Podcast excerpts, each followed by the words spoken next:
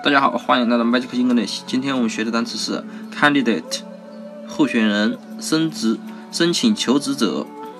那么这个单词呢，前面的 c a m 不就是 can，不就是能，对吧？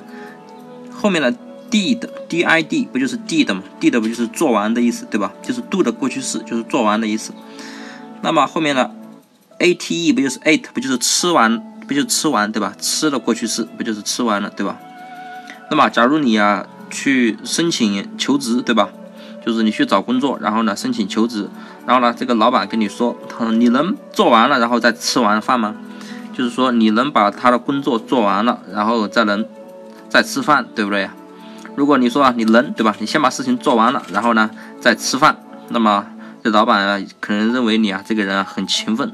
很喜欢工作，对吧？可能就要你了。但是你要说呢，我不行，我非要把饭吃完了，再把这再把这个事情做完，那老板可能就不要你了，对吧？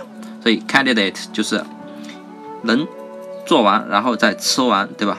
那么如果你能做到这点，那么你就你的升职，你这个升职求职者啊，就可以被老板录用了。如果你不行的话，那么你可能就被老板拒绝了。所以 candidate 就是候选人、申请求职者的意思了。那么大家记住了吗？